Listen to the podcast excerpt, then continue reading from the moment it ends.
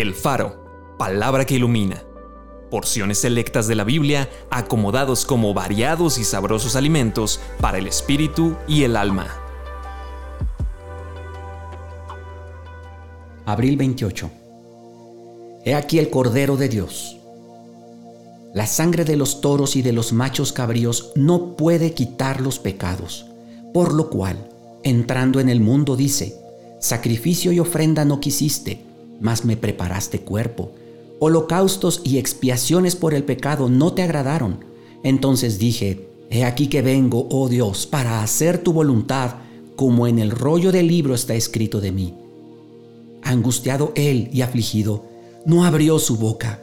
Como cordero fue llevado al matadero, y como oveja delante de sus trasquiladores, enmudeció y no abrió su boca fueron rescatados de su vana manera de vivir, no con cosas corruptibles como oro o plata, sino con la sangre preciosa de Cristo, como de un cordero sin mancha y sin contaminación, manifestado en los postreros tiempos por amor de ustedes, y mediante el cual creen en Dios, para que su fe y esperanza sean en Dios.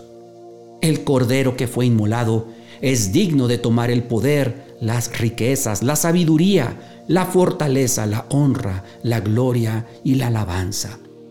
Acompáñame a alabar al Señor. Bendito seas, Cordero de Dios, que quitas el pecado del mundo.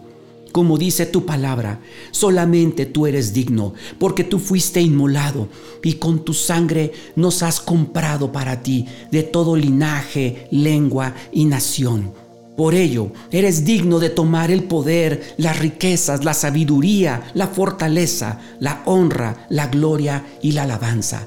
Eres digno de que yo te entregue todo, absolutamente todo lo que soy y todo lo que tengo. A ti sea la gloria por siempre y siempre. Amén.